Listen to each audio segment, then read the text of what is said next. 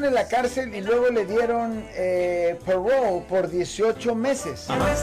Libertad vigilada. Ajá. Pero entonces eso incluía que ni siquiera podía ir a visitar. El caso es de que lo encontré, tenía eh, 87, déjame, pe- déjame ver aquí para no, para no equivocarme, Sí. porque es importante. Le metieron 87 meses en la prisión, seguido por 10 años de supervised release, Sí. similar to parole. Similar a Pro. Ajá. Después lo encontraron que se metió no a un website de eh, pornografía infantil, sino que a un website de pornografía regular. Ajá. No voy a decir normal, pero regular. Regular. Y eso me lo trajeron de nuevo y ahora él va a tener que regresar a la cárcel porque según el juez violó eh, Ya, el ya, él violó las condiciones de su libertad Correcto, condicional, mundo. o aprobación, o parole, lo que sea.